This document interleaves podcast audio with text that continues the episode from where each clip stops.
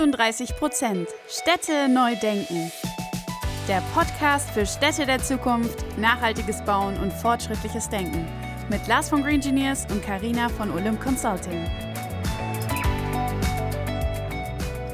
Liebe Freundinnen und Freunde der nachhaltigen Städte von morgen. Und herzlich willkommen zu einer neuen Folge von 38 Prozent Städte neu denken.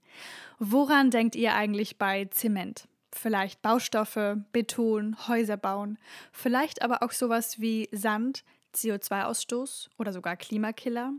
Und genau als das gilt Zement auch, denn wirklich nachhaltig ist dieser Baustoff ganz sicher nicht. Und trotzdem brauchen wir ihn zum Bauen. Wie wäre es also, wenn sich die klugen Köpfe, die tagtäglich damit arbeiten, über Lösungen für klimafreundlicheren Zement und Beton Gedanken machen würden? Und heute haben wir genau einen solchen Menschen zu Gast, der einen wirklich großen Impact schaffen kann.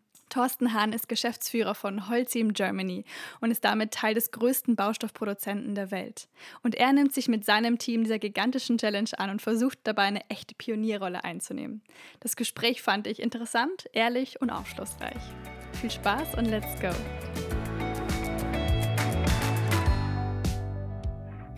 Ja, herzlich willkommen im Podcast bei uns, Thorsten. Willkommen auch von meiner Seite. Lass uns gleich reinstarten mit der ersten Frage und zwar, ja, wer bist du und was macht eigentlich Holcim Germany? Ja, also ich bin Thorsten Hahn. Ich nenne mich äh, zu Neudeutsch CEO äh, von Holcim Deutschland oder Vorsitzender der Geschäftsleitung im Altdeutsch, so wie man es früher gewohnt ist. Also ich versuche das Team in Deutschland ein bisschen zu lenken. Was macht Holcim Deutschland? Äh, in erster Linie werden wir so wahrgenommen als Zementhersteller. Also wir haben vier Zementwerke in ganz Deutschland verteilt, in Norddeutschland, in, äh, in, in Hannover, äh, in, in Nordrhein-Westfalen und dann in Süddeutschland. das sind rund 5 Millionen Tonnen Zement, die wir herstellen. Dann haben wir noch Kies und Sand. Das heißt, wir haben eigene Kiesgruben, Steinbrüche und so. Da verkaufen wir gut 15 Millionen Tonnen. und dann haben wir noch Transportbeton. Ähm, wir haben im Wesentlichen in Nordrhein-Westfalen und in ähm, Rheinland-Pfalz haben wir und äh, Hessen haben wir Transportbetonwerke ähm, und da verkaufen wir gut zwei Millionen Kubikmeter Transportbeton. Und ganz zum Schluss, wenn wir die nicht vergessen, haben wir noch fünf äh, Fertigteilwerke, zwei in Holland und äh, drei Fertigteilwerke in Deutschland. Das Ganze sind in Summe 2200 Mitarbeiter. Ähm, ja, und die arbeiten alle für Holz in Deutschland. Jetzt seid ihr eine wirkliche Größe in der Baustoffszene mit dem Thema klimaneutralen Zement und klimaneutralen Beton. Finde ich jetzt super spannend. Starten wir aber, da, bevor wir da jetzt die Ansätze vielleicht äh, erklären oder bevor ihr die Ansätze erklärt, nochmal mit der Thematik, warum ist eigentlich Zement schädlich? Was ist da beispielsweise der größte Ausmaß von dem Thema Schädlichkeit bei Zement? Genau. Ja, ich habe ja mal ein Problem damit, den schädlich zu nennen, weil ich glaube, äh, Zement ist in erster Linie oder Beton ist in erster Linie nützlich und auf ganz viele Weise. Äh, aber ich weiß, worauf du hinaus willst. Ähm, wir haben natürlich ein Thema und das ist der, die CO2-Emission. Die sind schon ein, ein, ein, Problem, das wir haben. Äh, wenn wir Zement herstellen, dann verwenden wir da eine besondere Mixtur und in dieser Mixtur ist ganz viel Kalkstein drin. Und der Kalkstein, wenn man den halt erhitzt, und den müssen wir erhitzen auf 1450 Grad, dann wird chemisch in einem chemischen Prozess wird der entsäuert. Entsäuert hört sich richtig toll an. In Wirklichkeit ist das aber das Austreiben von CO2. Äh, wenn wir das nicht machen würden, dann wäre der nicht reaktiv, dann könnte man halt keine Festigkeit erzeugen. Und um diese Reaktivität zu bekommen, muss ich den halt entsäuern. Und da fällt sehr viel CO2 an. Das ist sogenanntes unvermeidbares CO2, also weil es ein chemischer Prozess ist. Und bei der gesamten Herstellung von äh, Zement, bei einer Tonne Zement, fällt im schlimmsten Fall 800 bis 900 Kilogramm CO2 an. Und äh, davon sind im Grunde zwei Drittel reine chemischer Prozess. Also man denkt immer, ja, man muss ja Zement brennen. Und bei dem Brennprozess eigentlich fällt gar nicht die Hauptmenge an CO2 an, auch noch eine bedeutende Menge, aber nicht die Hauptmenge, sondern das ist der chemische Prozess. Und das ist halt ein, ein Thema für uns. Vor allen Dingen, weil wir, äh, man muss wissen, Zement wird in Beton eingesetzt und Beton ist nach Wasser das auf der Welt am meisten gebrauchte Stoff. Also weil der überall verfügbar ist. Und dadurch haben wir natürlich sehr viel Zement der auch auf der ganzen Welt verfügbar ist, das ist auch ein Vorteil von Zement, weil wir den halt überall herstellen können, der liegt halt, der CO2-Ausstoß liegt halt weltweit bei gut 8 Prozent. Das ist schon erheblich. Und in Deutschland selber ist das nicht so viel. In Deutschland liegen wir bei 2% der CO2-Emissionen. Das sind gut 20 Millionen Tonnen, die wir in Deutschland äh, emittieren äh, in, in Summe aus der, äh, innerhalb der Zementindustrie. Aber wie gesagt, weltweit ist das sehr viel. Und da muss man auch ein bisschen wissen, wo kommt eigentlich, wo wird am meisten Zement eingesetzt. Der größte Bedarf derzeit ist äh, in China, äh, weil wir halt eine sehr stark zunehmende Bevölkerungsdichte haben, weil auch China in den letzten Jahren sehr stark gewachsen ist und auch dafür die Infrastruktur braucht und sehr viel gebaut hat.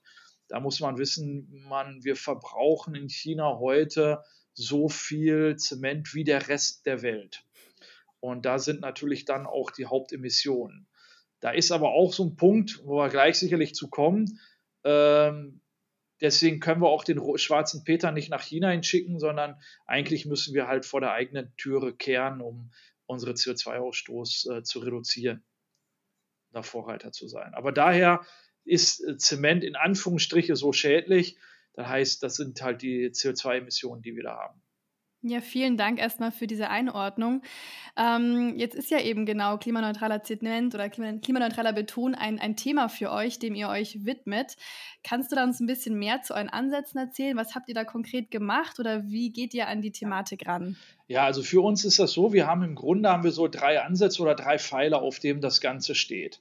Äh, davon sind eigentlich zwei Pfeiler, mit denen wir schon sehr lange arbeiten. Und der wichtigste Pfeiler, wo wir auch sehr weit sind, ist äh, die Reduktion des CO2-Fußabdrucks, indem wir Zumalstoffe verwenden. Das heißt, ich habe ja gerade gesagt, der, der Klinker, den wir da brennen, der hat sehr viel CO2 und der ist relativ reaktiv. Und ich kann halt auch andere Stoffe dazu malen, äh, die halt nicht diese Reaktivität haben, aber wo ich dann am Ende ein Zement herstellen kann, der immer noch eigentlich eine gute Festigkeit bekommt, also die Eigenschaften bewahrt. Und da geben wir zum Beispiel Hüttensandmehl dazu. Der kommt aus der, das ist eine Hochofenschlacke, die kommt äh, aus der Stahlproduktion, ist dann Abfallprodukt und das machen wir schon seit Jahrzehnten. Und äh, da geben wir halt sehr große Mengen dazu. Und dadurch, dass dieses Abfallprodukt im Grunde schon eh anfällt und einen sehr niedrigen CO2-Fußabdruck hat, also wir reden da von 50 Kilogramm pro Tonne, äh, können wir den Gesamtfußabdruck von dem Zement dann von einer Tonne von, ich hatte anfangs gesagt, wenn man einen reinen ZEM1 macht, sprich also ein Zement, wo nur Klinker drin ist, dann liegt man vielleicht so bei 770 äh, Kilogramm pro äh, äh, Tonne. Den kann ich runterbringen auf 200, 300 Kilogramm pro Tonne. Und das ist heute technisch schon machbar. Das machen wir, wenn wir solche klimareduzierten, klimaoptimierten Zemente anbieten. Ein anderes Thema von uns ist natürlich auch, wir wollen natürlich die Ressourceneffizienz immer weiter erhöhen. Das heißt, wir wollen Lösungen anbieten, Baulösungen anbieten, wo man viel weniger Beton braucht. Also desto weniger Beton ich eigentlich brauche, äh, desto mehr CO2 spare ich ein. Und äh, heute ist halt auch so, dass wir immer noch in einer Gesellschaft sind, wo wir äh, ein bisschen sorg sorglos mit, mit Beton umgehen und sehr viel Beton brauchen. Ich glaube, wir könnten sehr viel mehr Beton einsparen. Das ist auch etwas, wo wir Architekten, Planer und so beraten. Und da haben wir zum Beispiel ein Produkt entwickelt, das ist eine, äh, eine Fertigteilplatte. Äh, die ist äh, anstelle, dass dadurch, dass wir keine Stahleinlage nehmen, um dies zu bewähren, wir nehmen da Carbonfaser und das Ganze ist super optimiert können wir am Ende bis zu 90 Prozent von dem CO2 einsparen in dieser Platte und äh, haben dann auch noch 70 Prozent der Ressourcen geschont. Und das ist für uns ganz wichtig, weil das ist auch ein Punkt, wo wir denken, dass wir auch da sehr viel CO2 einsparen. Also man sieht, mit den beiden Hebelarmen kann ich total viel machen. Und das tun wir und da beraten wir sehr viel. Aber am Ende komme ich damit halt nicht auf eine Null. Und wenn ich Klimaneutralität wirklich erreichen will, dann muss ich im dritten Schritt, und da sind wir auch dran, wirklich die Zementproduktion umbauen. Das heißt, ich muss wirklich hingehen, die Zementwerke in den, an den Schornsteinen quasi das CO2 abfangen und dann äh, das CO2 zum Beispiel auch wirklich als Rohstoff wieder zu nutzen, um dann in einem Kreislauf zuführen, weil äh, CO2 oder der Kohlenstoffmolekül, was wir da drin haben, den können wir an ganz vielen anderen Stellen gebrauchen. Ob es dann synthetische Kraftstoffe sind oder aber auch in der gesamten Kunststoffindustrie, wo halt Kohlenstoff gebraucht wird. Das sind die drei Hebelarme, wie wir glauben, wie wir am Ende auch klimaneutral werden. Ich finde die Herangehensweise super in den Rahmenbedingungen, die euch zugrunde liegen, die ganzen Themen der Nachhaltigkeit als wirkliche drei Säulen oder auch als in diesen verschiedenen Strategien zu verfolgen. Das ist eine geniale Sache, vor allem weil es ja immer darum geht, man kann nicht alles aus Holz bauen und man kann nicht alles aus Beton bauen. Man sollte nicht alles aus Beton bauen, sagen wir es mal so. Und gleichzeitig ist es ja so, wie schaffe ich es in dem Bauprojekt, wo ich mit Beton bauen muss oder kann, soll in einer gewissen Hinsicht, das zu optimieren. Finde ich eine sehr, sehr gute Herangehensweise. Habt ihr da vielleicht irgendwelche Vorzeigeprojekte, wo ihr darauf eingehen könnt und sagen könnt, okay, das haben wir beispielsweise so in dem Projekt schon erreicht oder da gibt es dann die gewissen Werte, die wir eingespart haben damit? Ja, also wir haben ein, ein Vorzeigeprojekt, ist ein, wir, wir, wir nehmen mal hier ganz gerne, nehmen wir immer das äh, äh beim Überseequartier in, in Hamburg. Das ist eine Shopping Mall, die gerade im Entstehen ist. Und die nehme ich ganz gerne in dem Überseequartier, weil da wird relativ viel Beton eingesetzt äh, an der Stelle. Das sind äh, irgendwo 280.000 Kubikmeter Beton, der da eingesetzt werden muss. Und da haben wir eben so einen optimierten Zement eingesetzt, unseren Eco Planet, so heißt der bei uns. Und wir haben da im Grunde CO2 eingespart, nur an einem einzigen Projekt von 24.500 Tonnen, die wir da an CO2 einsparen können. Also das sind die Sachen, die wir heute schon machen können. Ich habe das mal ausgerechnet, was ist denn das eigentlich? 24.500 Tonnen äh, für, für einen Vergleich. Das ist ungefähr das, was so knapp 9.000 PKWs in einem Jahr an äh, CO2 ausstoßen. Wie gesagt, das ist ja nur in Anführungsstriche ein einziges Projekt. Und daran sieht man eigentlich, was wir heute schon für riesige Hebelarme haben, was wir eigentlich heute schon machen können, wo wir uns nicht irgendwie ja, groß verbiegen müssen oder so oder irgendwie wirklich in die Kiste greifen müssen mit, mit, mit der Technologie. Das ist auf jeden Fall ein sehr spannendes ähm, Projekt. Gibt es denn noch weitere nachhaltige Strategien, die ihr verfolgt? Oder was ist denn überhaupt noch in eurem Rahmen möglich? Ähm, hier zu optimieren. Genau, also was wir jetzt ja, was wir machen, ist halt eben neben diesen Produkten, den ich jetzt gerade gesagt habe, ist jetzt natürlich dann das nächste Thema für, für uns spannend, ist die CO2-Abscheidung. Na, wir haben ja, ich habe ja gesagt, wir haben äh, vier Zementwerke und wir haben schon vor zwei Jahren haben wir mit einem Projekt angefangen, der unter dem ursprünglichen Namen Westküste 100. Äh, das ist dann so ein Versuchsstadium gewesen, wo wir wirklich äh, die Sektoren koppeln wollten, wo wir gesagt haben, wir machen irgendwo aus grünem Windstrom, machen wir äh, Wasserstoff und äh, und Sauerstoff und, und mit der CO2-Abscheidung könnte man am Ende dann zum Beispiel grünes Methanol machen, könnte Kraftstoffe machen oder Kunststoffe. Und da bin ich total happy, weil wir jetzt da von der EU auch gefördert werden und da ein, ein sogenanntes Funding bekommen. Das heißt, dass die EU hat wirklich gesehen, dieses Projekt ist halt äh, wirklich, äh, äh, geht nach vorne hin und bringt das Ganze. Und das wird eine ganze Region hier, die Region Heide, Brunsbüttel, wird das wirklich umbauen. Und das, da ist dann das Zementwerk auch mal mittendrin in einer äh, äh, extremen Transformation der gesamten Region. Also da hat sich in dem Zuge zum Beispiel eine Batteriefabrik Northvolt angesiedelt. Da werden auch weitere Firmen noch dazukommen. Also äh, der grüne Strom, den es da gibt, halt durch die Küste, äh, und selbst auch unser CO2, was eigentlich eher immer wir immer als, als Fluch gesehen haben, der kann halt wirklich zu Lösungen beitragen. Und wir reden hier über das Abscheiden im Großmaßstab und dann können wir 1,2 Millionen Tonnen CO2 einsparen. Das ist für uns super wichtig, weil die, die drei nördlichen Zementwerke, äh, die, wir, die wir haben, die haben zusammen einen CO2-Fußabdruck von 3,8 Millionen. Und wenn wir da schon äh, Tonnen und wenn wir da schon 1,2 Millionen wegbekommen haben, dann haben wir schon einen Riesenschritt gemacht.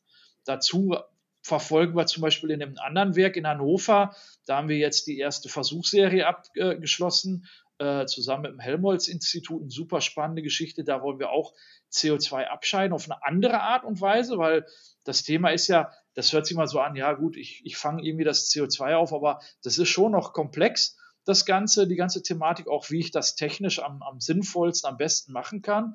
Wir über große Mengen reden und auch da war der, der Versuch super äh, äh, gut und ist total äh, erfolgreich verlaufen, sodass wir da auch jetzt in den nächsten Schritt gehen werden, sodass ich momentan echt zuversichtlich bin, dass wir vielleicht äh, äh im Jahr 2030 schon zwei äh, Zementwerke haben, die vielleicht dann komplett CO2 äh, neutral arbeiten könnten. Dann hätten wir wirklich in der Summe über zwei Millionen Tonnen und über die Hälfte von unserem CO2 schon äh, reduziert. Und das ist, glaube ich, ein, ganz wichtiger Schritt, auch für die gesamte Zementindustrie, weil wir so halt zeigen können, dass das geht, äh, dass wir das wirklich machen können. Ja, absolut. Also die klimaneutralen Baustoffe an sich sind ein Riesenhebel. Aber gibt es noch andere Hebel, die du darüber hinaus vielleicht wahrnimmst in der Baubranche, so aus deiner Perspektive? Ja, was natürlich ganz wichtig ist für uns, der, der wirklich was ein, was ein super wichtiger Hebel ist, ist, ich hatte ja ganz am Anfang gesagt, mit, den, mit dieser Fertigteilplatte, die wir da haben, die mit Carbonfasern bewährt ist, äh, wir wollen Ressourcen schonen.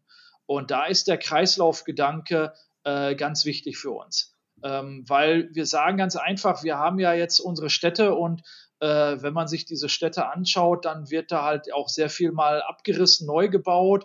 Wir selbst sind hier gerade in unserer Hauptverwaltung in Hamburg, äh, ziehen jetzt im, jetzt im Herbst ziehen wir da um und äh, werden dann, äh, äh, wenn wir da umziehen, äh, ein Gebäude haben, was deutlich effizienter ist, was viel weniger Energie verbraucht.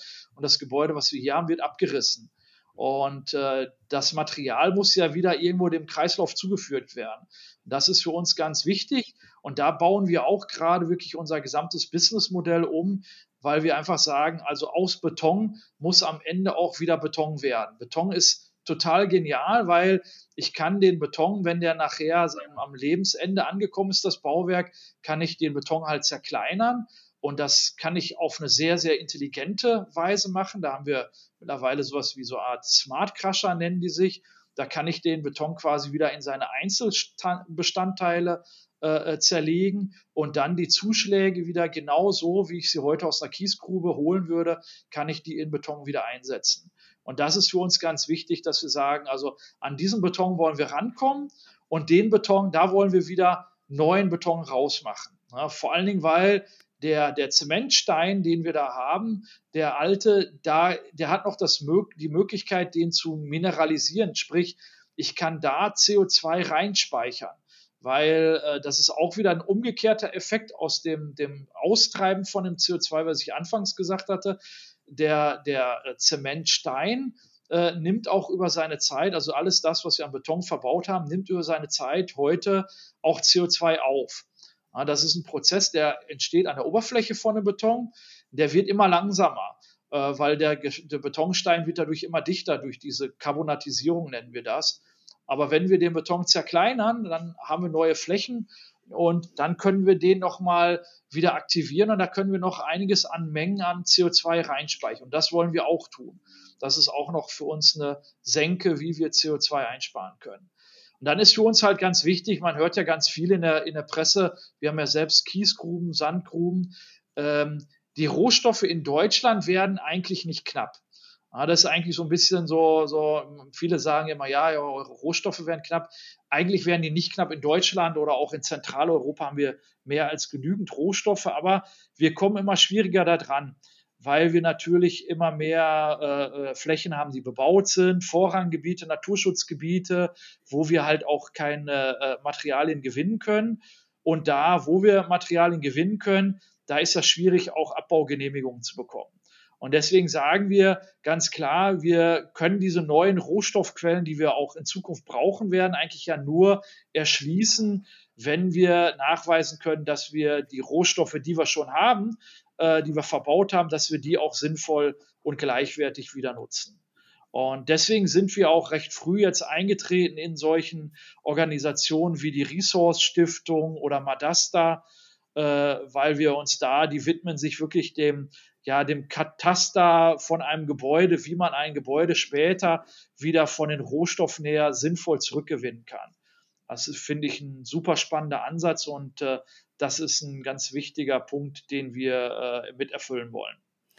Jetzt nehmt ihr ja schon ein Stück weit eine Pionierrolle mit euren ja, Ansätzen quasi an oder mit eurer Herangehensweise. Was, welche Auswirkungen habt, hat denn quasi euer Fortschritt oder wie ist auch generell so die Resonanz auf das, was ihr macht? Ja, wir sind ja äh, als wir angefangen sind, muss ich ehrlich sagen, haben wir sehr viele Leute überzeugen müssen. Das war so ja die, die Zeit, wo gerade so die Fridays for Future Proteste starteten. Und dann sind wir mal losgegangen, haben Architekten, Planer beraten, über welche Hebelarme wir haben, CO2 einzusparen. Und da war großes Interesse, aber auch am Anfang noch ein bisschen Zurückhaltung da. Was wir jetzt aber sehen, ist, dass der Anstieg, der Nachfrageanstieg schon sehr groß ist.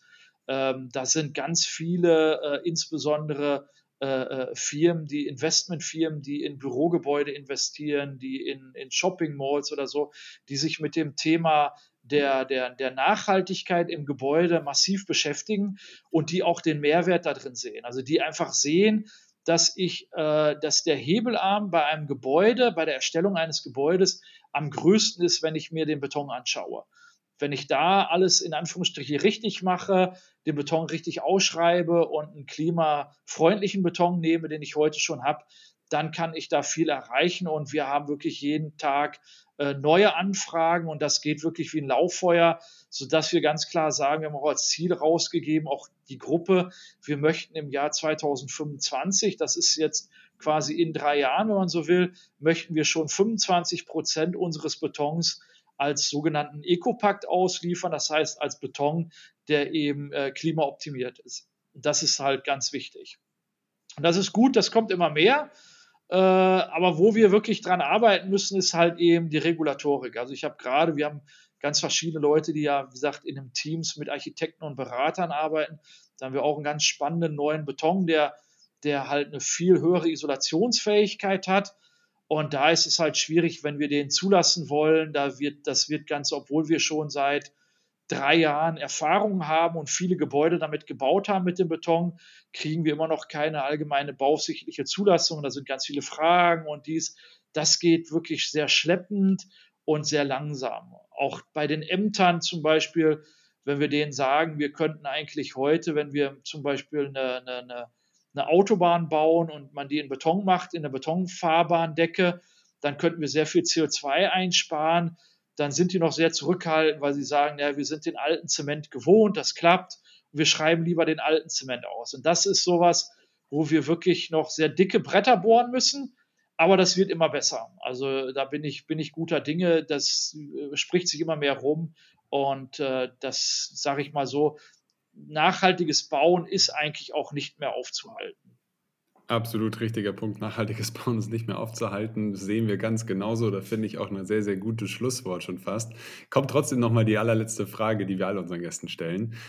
Stell dir vor, du läufst 2035 durch die Stadt von morgen in der Baubranche. Ist ein kurzer Zeitfenster, kann man aber auch als langes Zeitfenster sehen. Was würdest du trotzdem gern 2035 in den Städten sehen oder auch gerne haben in den Städten?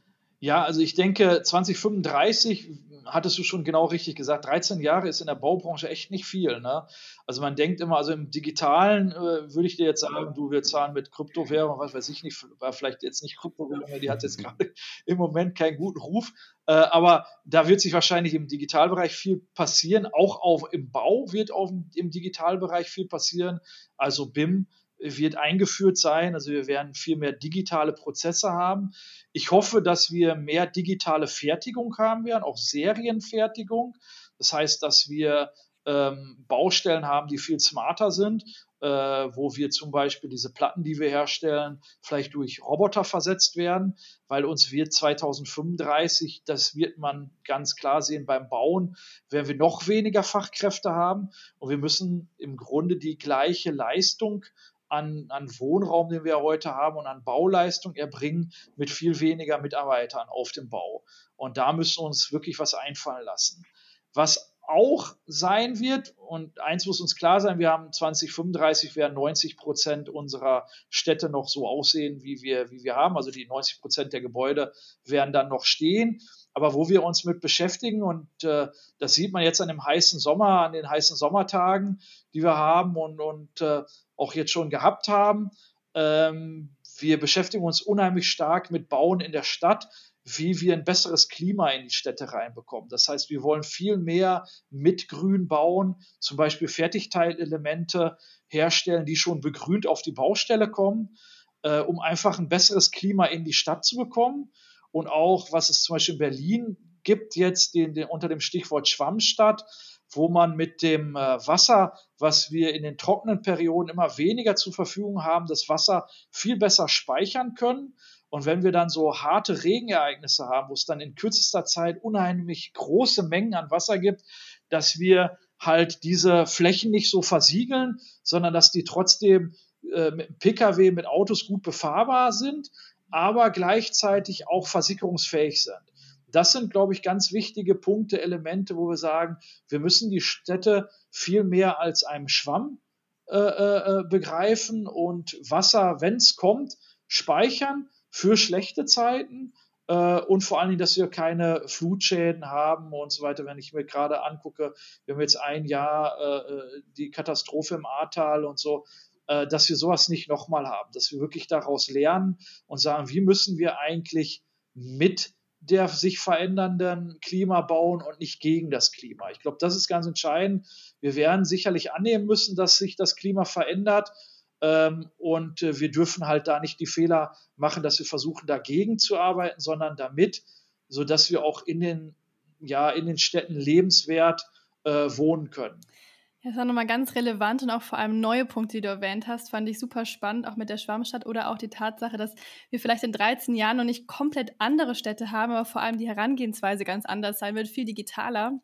Also super, vielen, vielen Dank für diesen Blickwinkel und auch für das spannende Gespräch und ja, viel Erfolg für die weiteren Vorhaben, die du hast. Ja, vielen Dank wünsche ich euch und weiterhin viel Erfolg. Wir hoffen, die Folge hat euch gefallen und ihr konntet neuen Input mitnehmen. Damit ihr auch die nächste Folge am Donnerstag um 18 Uhr nicht verpasst, könnt ihr unseren Channel abonnieren und gerne auch eine Bewertung dalassen. Du findest uns auf Spotify, Apple Podcast und allen gängigen Podcast-Plattformen. Danke fürs Anhören und bis nächste Woche.